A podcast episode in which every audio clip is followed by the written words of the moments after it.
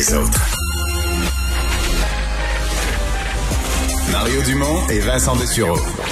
Des propos crédibles, avec des fois un brin de sarcasme. Ben, quand les nouvelles sont moins crédibles. Mario Dumont et Vincent Dessureau. Cube Radio.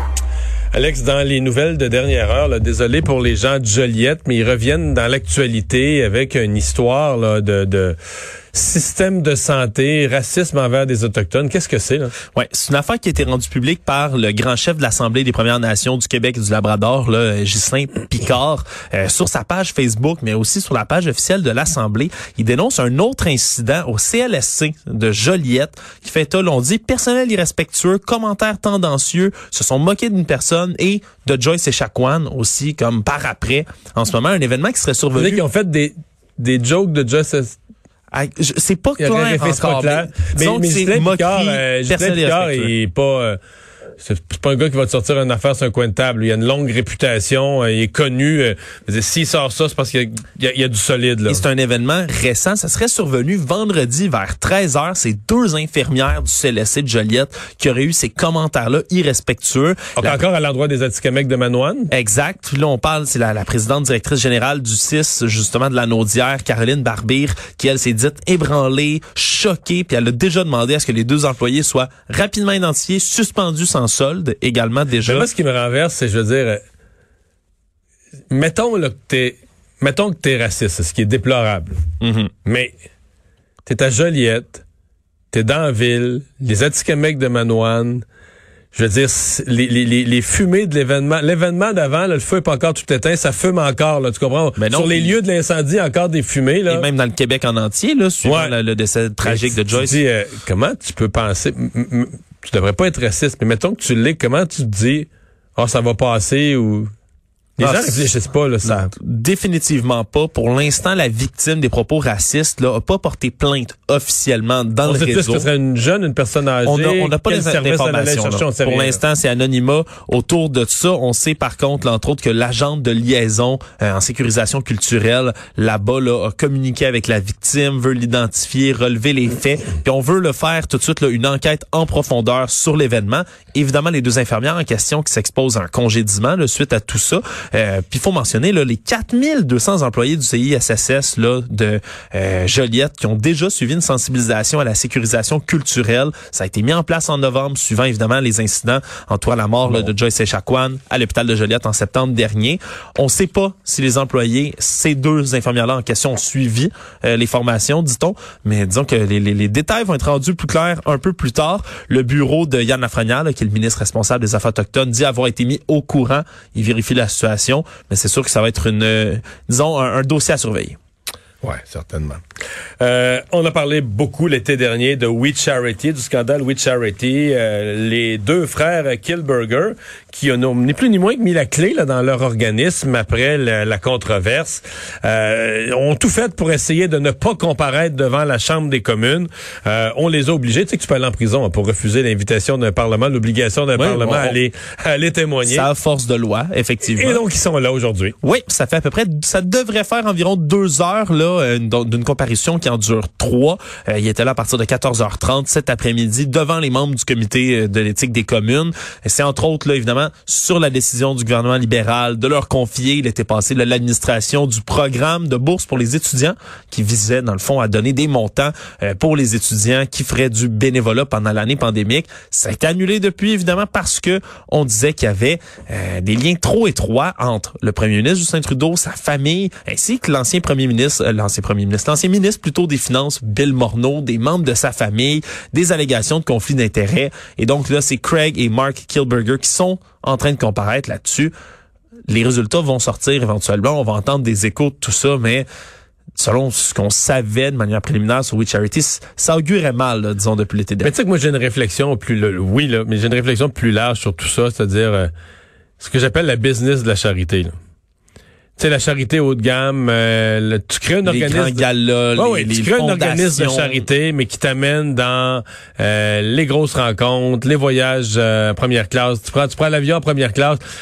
T'es loin de Mère Teresa dans les rues de Calcutta, là. Non, on n'est pas dans le... les, les mains dans la misère, puis euh, avec le pauvre monde, là. Non. Puis souvent, c'est décrié aussi là au, au sein même des organismes comme ça. Là. La bureaucratie devient parfois très lourde, hein, très, très Mais lourde. dans ce cas-là, c'est pas juste la petite bureaucratie administrative parce qu'ils ont beaucoup de formulaires puis bien des reçus imprimés là. Non, non. C'est une espèce de comment c'est comme le c'est comme le jet set, c'est comme la charité jet set un peu là. Puis euh, puis on s'entend là que Justin Trudeau fitait bien pour pas s'étonner là, que ça fitait parfaitement là. C'était ça, ça ça rentrait là c'est comme deux morceaux de casse-tête là. Eux accueillaient Justin Trudeau en héros, lui ça lui permettait d'être tu sais le, le- lui aime ce- cette espèce de jet set de la charité, a participé à tous ces grands galas puis Et dans tout ça, ben, We Charity touchait 43,5 millions de dollars pour administrer le programme aussi. Donc, euh, Ouais, non, ça c'est le programme fédéral qui serait arrivé comme la cerise sur le Sunday où il aurait administré des, des, des, des millions et des millions, des dizaines de millions de fonds publics, mais ça s'est pas produit. Euh, bon, euh, agression du policier. Il y a un policier qui est décédé lors de l'assaut au Capitole. Et dans tout le dossier des enquêtes sur l'assaut au Capitole, il y a une enquête particulière sur la mort de mort violente de ce policier. Ouais, Brian Sicknick, un policier de 42 ans qui est décédé à l'hôpital le lendemain, donc des assauts au Capitole. Par disciples de Trump qui ont toujours dit Law and Order. Law and Order, La we loi stand with the blue shirts, the blue person, les gens, en- les hommes en bleu, donc les policiers. Disons que c'était pas ce qui s'est passé le jour euh, de l'assaut du Capitole. Brian Sicknick, donc, que je dis, on sait toujours pas de quoi exactement il est décédé. On n'a toujours pas les résultats de l'autopsie, mais il est décédé le lendemain, donc, des événements du Capitole. Et depuis, on recherchait les gens qui l'ont agressé de manière violente parce qu'il y a des vidéos de, de cette action-là euh, où on voit justement deux hommes. Et là, maintenant, sont identifiés et ils ont été inculpés. Julian Cater, 32 ans, George Daniels, 39 ans, qui ont été interpellés hier, neuf chefs d'inculpation, dont un d'agression d'un agent avec une arme dangereuse. Important de dire, sont pas poursuivis en ce moment pour homicide.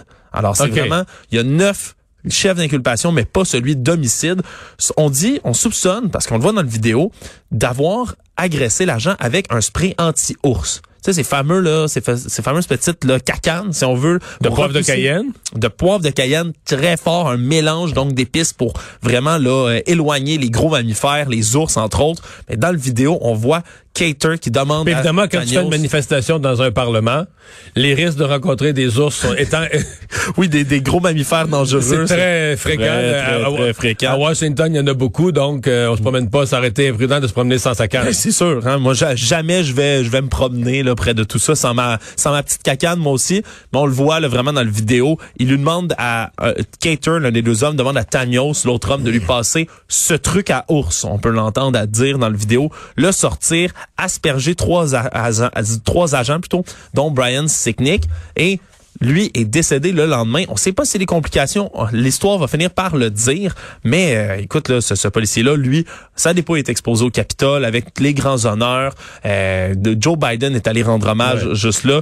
Donc, Sauf que là, il faut il reste à expliquer sa. reste à expliquer son mort. décès. C'est l'une des quatre personnes mortes, donc, pendant l'assaut du Capitole. Une manifestante qui a été abattue, puis trois autres personnes pour d'autres euh, raisons médicales distinctes. Une nouvelle un peu plus légère, c'est quoi? une enquête sur un jeu questionnaire euh, au Michigan? Mais c'est léger puis ça l'est pas, Mario, je te dirais. C'est que- c'est léger puis ça l'est pas. Ouais, ben c'est un peu Je lourd euh, quand même. Ouais, c'est parce que il y a une nouvelle euh, enquête qui a été lancée dans euh, le réseau de la santé au Michigan parce que il y avait des docteurs en résidence, des médecins en résidence qui euh, travaillaient sur des chirurgies qui se sont donné un drôle de jeu, Mario. Ils publiaient sur des réseaux sociaux, sur un compte euh, Instagram qu'ils avaient fait, ils publiaient le grand public des photos d'eux tenant en plein centre de la salle de chirurgie un organe. Et on parle de gens là, qui travaillent en gynécologie, majoritairement, qui retiraient des organes, les prenaient dans leurs mains et jouaient au jeu combien ça pèse, selon vous? Ils faisaient une espèce de blague de Mettons quoi, un utérus, un... Utérus, des, des organes, des tissus utérins, par exemple, euh, des, toutes Ouais, sortes de choses qui pouvaient être enlevées pour des cancers, pour euh, justement retirer l'utérus. Là, il montrait le morceau de la personne. Sortait par exemple, je vais prendre le cas d'un utérus, là, c'est pas l'histoire le dit pas pour l'instant, mais sortait un organe comme ça, le tenait dans leurs mains, se prenait en photo là, avec la personne ouverte devant eux sur la table en disant Publiait ça sur les réseaux sociaux avec, Ouais, un, ouais, sur un compte avec un quiz d'estimer le poids. Ouais, estimer le poids. puis 132 ils- grammes, Et on mettons. précise qu'ils utilisaient le, ça- ils appelaient ça guess that weight, deviner ce poids, et ils appliquaient les règles, dit-on, de The Price is Right. Tu connais le, la fameuse dépasses, émission? faut que tu- tu Faut pas que tu dépasses. Ben Donc, euh, je sais pas, ça, je sais même pas combien ça pèse un organe, Mario, mais Mettons ok, ça 130 pèse- grammes, là. Ça pèse 130 grammes. Ah, t'es en dessous, t'es en haut, haha, faut que tu, faut que tu guesses plus bas. Mais là, évidemment, ça lève tellement de, ça soulève tellement de questions Mais c'est de mauvais goût, terriblement. Deuxièmement, tu te dis, euh, bon, évidemment, si j'étais la personne, euh, pas si heureux que mes organes euh, soient, mes organes internes soient diffusés, quoique, bon, euh, c'est exactement ce qu'on je les ai jamais vus moi-même. Non, c'est ça, mais c'est exactement ce qu'on dit.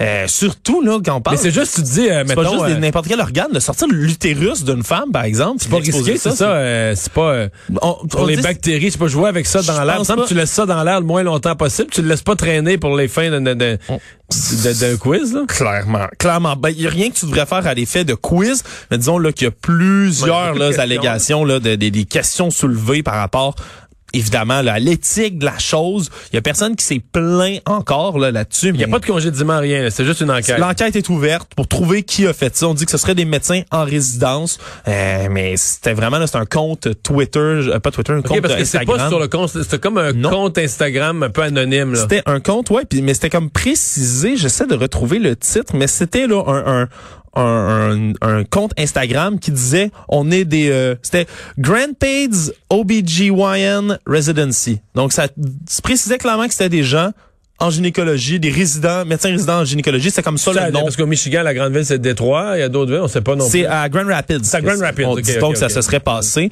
Donc, euh, mais il investigue pour savoir si ça s'est pas passé ailleurs, dans d'autres hôpitaux. Bref, euh, c'est- disons ça, un, un bien drôle de jeu. quoi, histoire.